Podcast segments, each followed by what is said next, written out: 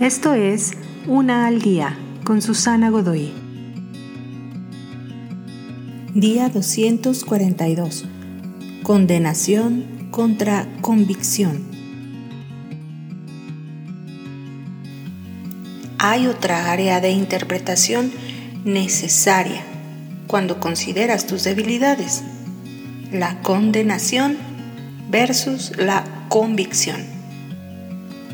¿Cómo te sientes cuando miras tus debilidades, tus defectos o tus errores?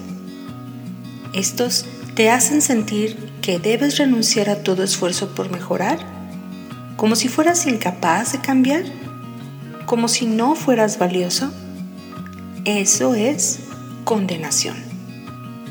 Has pasado al juicio final y esencialmente te has autocondenado a muerte. ¿O son esos sentimientos más bien como el combustible que enciende el fuego, como un martillazo en la cabeza?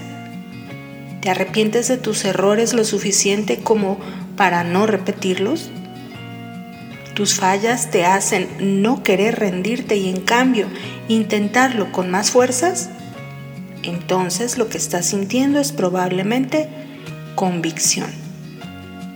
Ambas, condenación y convicción se sentirán similarmente dolorosas, pero es aquello a lo que te conducen a realizar lo que determina que el hecho de que mires tus debilidades sea una pérdida de tiempo o un poderoso método a perseguir una vida que importa y trasciende.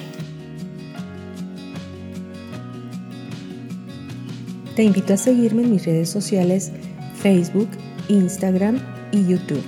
Busca las descripciones aquí abajo.